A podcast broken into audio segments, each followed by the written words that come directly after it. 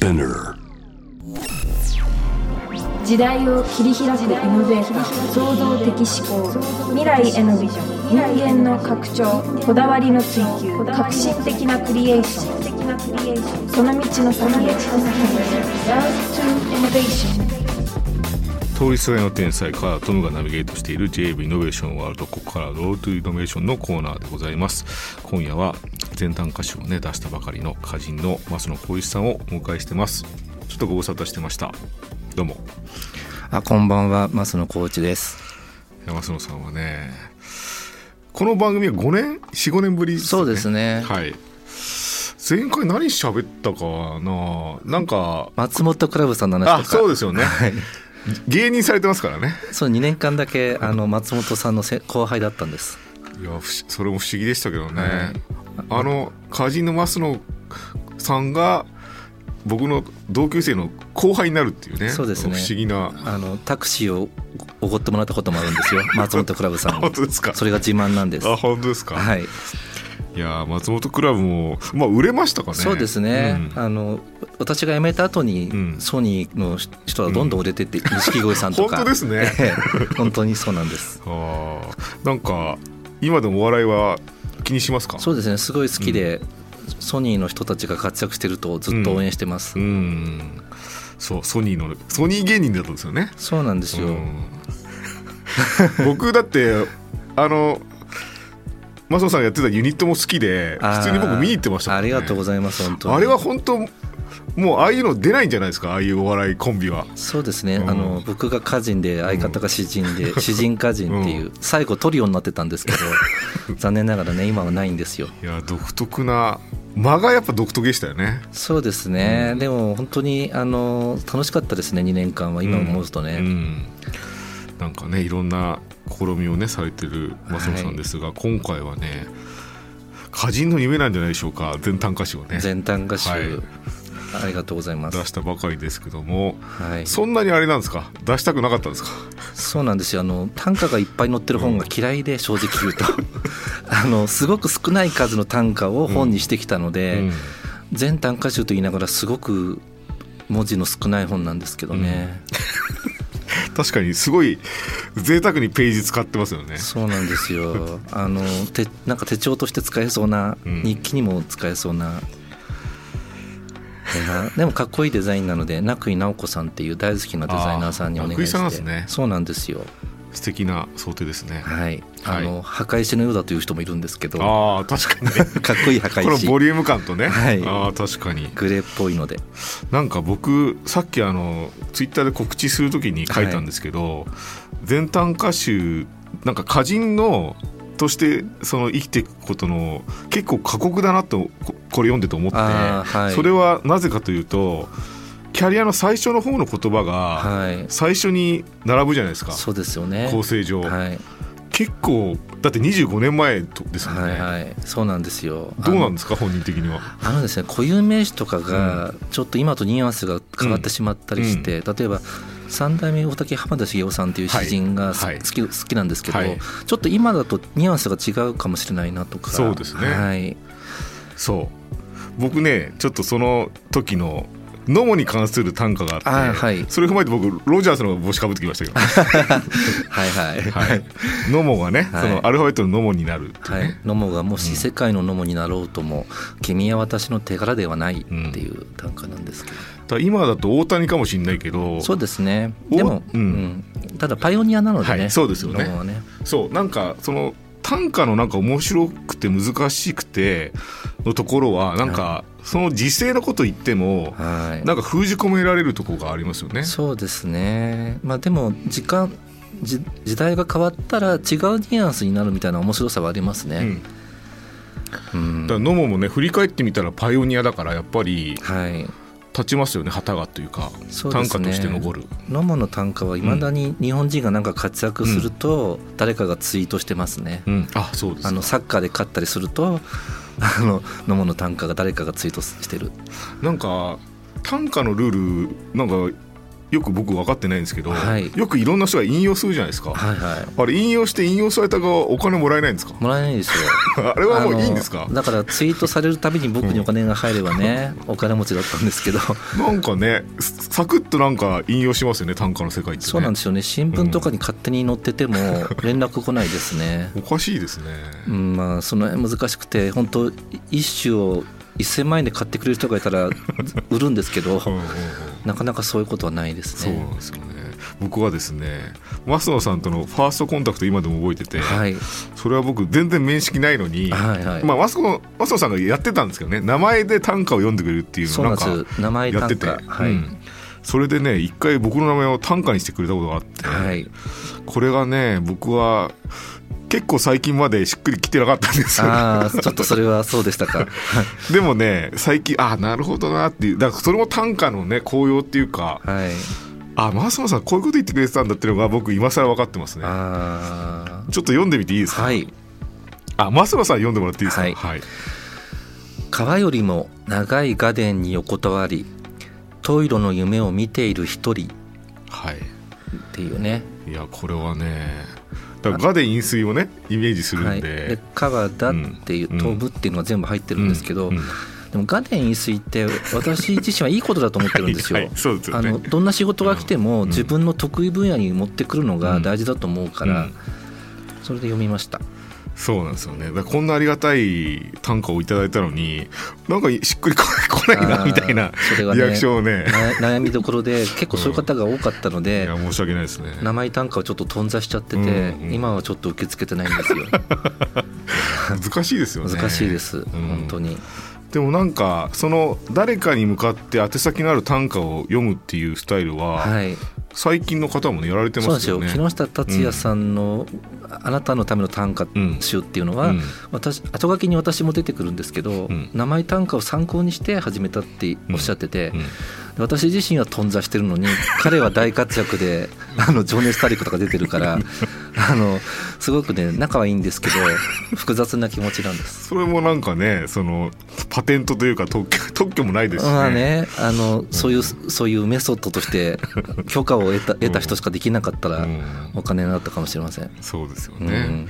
その情熱大陸のね。そうなんですよ。私もうん。プロデューサーの方に会ったことあるんですけど、お情熱が足りなかったのか 番組にならなかったのでそれなんでなんですかね？分かんないんですけどね。すごい本当は情熱があるんですけどそう見えないみたいで。あの MBS のプロデューサーの方ですか？あのなんかね、うん。わざわざ放送作家の方があの紹介してくださってあじゃあもうあの方だ。あはい。それでもうなんかあ出る気満々だったんですけど 残念ながらちょっと情熱がた届かなくて。あはい、それまだ短歌にしてないんですか？そうですね。あのいつかまた呼ばれるかもと思ってるのでまだ短歌にしてないですなんかねそのプロデューサーの方は結構判断されてるらしくて。あ僕はなんかお会いして、はい。なんかそんなにやる気なかったみたいなはい。うつむき加減だったのが良かったらしくて。あそうなのか。やっぱ元気だ そうですね。うん。なんかハンカチ落としと同じでやる気ない方に見えた方がなんかおとおハンカチ落としたくなるみたいな、なんかあるかもしれないですけどね、はい。全然まだね増野さん情熱大陸受け付けてますんいでやねプロデューサーので方ぜひ、はいまあ、木下達也さんの番組すごい良かったんですよ、あ良かったですよ。僕も見ました。うんあれはだって出たからといって印象悪くなる人もいると思うから、うんうん。すごく良かったですあの番組。ぜひ増野さんね出てほしいけど、はい。そう、えー、増野さんのね一応プロフィールがあの一応ですね、え用意しようかと思ったんですけど、はい。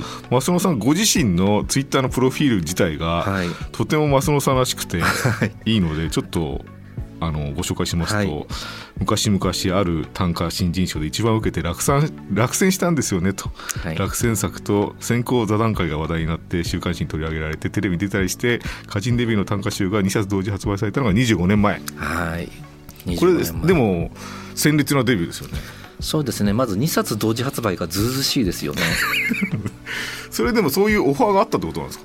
まあそうなんですよ。その時うん。ちょっとテレビ出たりして、あの本にしましょうって言っていただいて、まあ、結構その当時は、うん。まあセンセーショナルなデビューだったんですけどね。僕はとても読みやすいというね、だから僕それこそあのサラダ記念日とか、はい。田原町さんとかのニュアンスだなっていうか、はい。読みやすさという意味で、えでなんかなんとなくの教授性みたいなものを感じシンクロするものを感じたんですけどそうですね。この全短歌集であれじゃないですか。往復書簡してるじゃないですか。えそうそう。田原さんの「サラダ記念日」からちょうど10年後なんですよ、うん。私のデビューが。うん。それであまりにも大きな存在だったので、うん。田原さんとあまり接点持たずに来て、会ったこともないんですけど、うん。あ今回その本のなんか解説っぽいものをお願いするとしたらば、うんちょっと田原さんしか思いつかないと思って、それでお願いしたら受けていただいて。いやー田原さんのねあのー短歌も鮮烈でしたよね。そうですね。あと田原さんのその往復書簡私と手紙をやり取りしてるんですけど、うん。すごい文章上手で、うん。熱くて、うん。私自身の人生のこうダメなところを振り返るぐらいの すごい文章なんですよ。うん本当ですね。はい。これもねぜひあのこの伝短歌集にはね入ってるんで挟み込まれているんで、はい、これぜひね読んでみてほしいすですね。はい、えーちなみにプロフィールはですね、はい。高校の国語教科書に掲載されたのも落選作だったと。そうですね。評価軸っていろいろ評価に負けないで負けが勝ちかもって。これがプロフィールですからね。はい。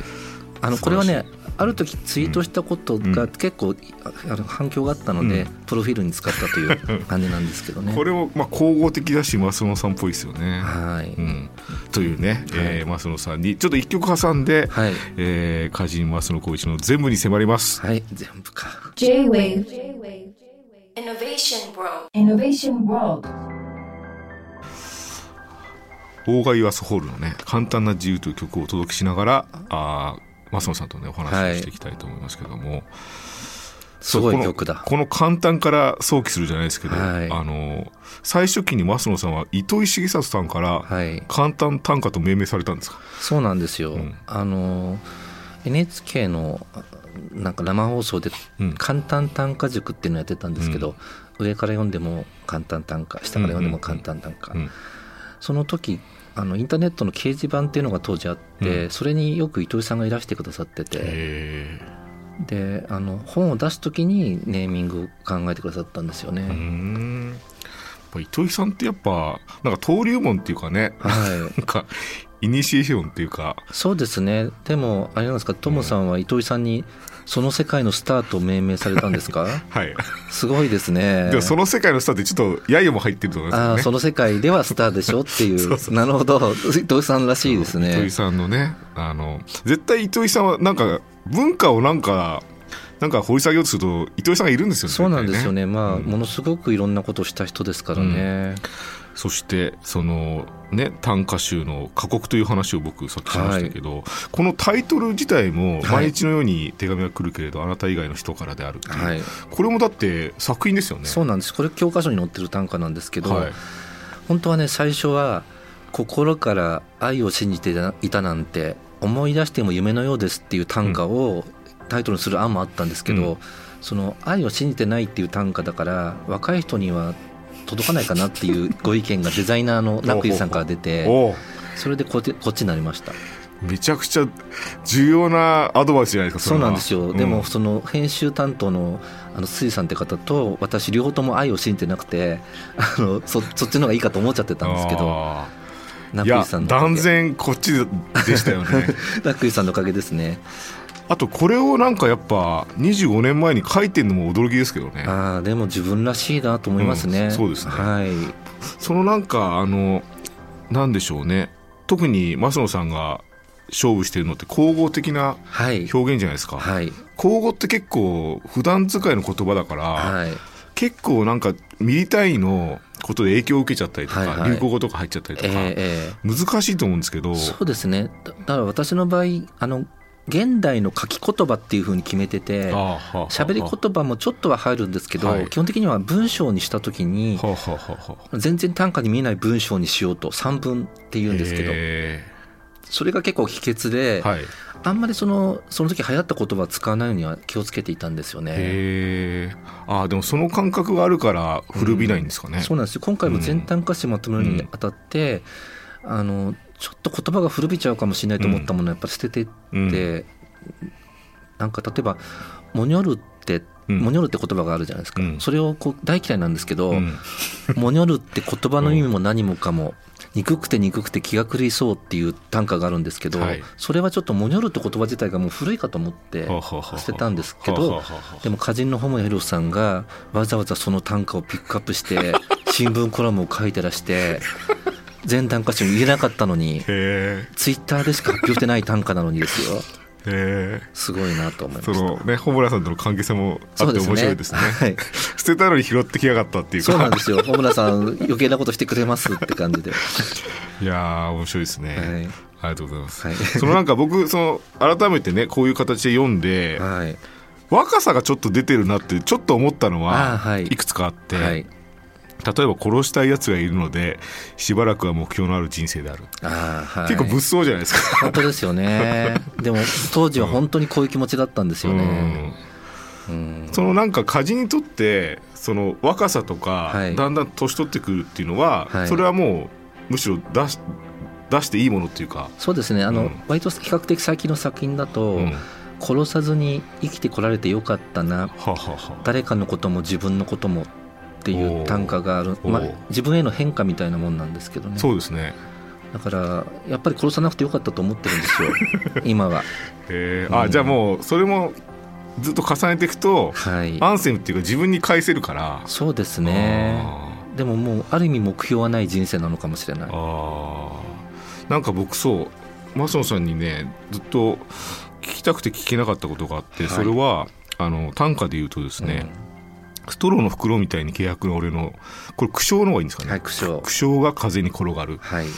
のこのスストローの袋みたいにって結構なパンチラインっていうかあこれ僕だってストローの袋見るたびにマソンさんの短歌を思い出すぐらいの嬉しいですね。ことだから、はい結構ななんだろうなパンチラインっていうかなんかグッとくる言葉みたいなのって、はい歌人はメモをするんですか？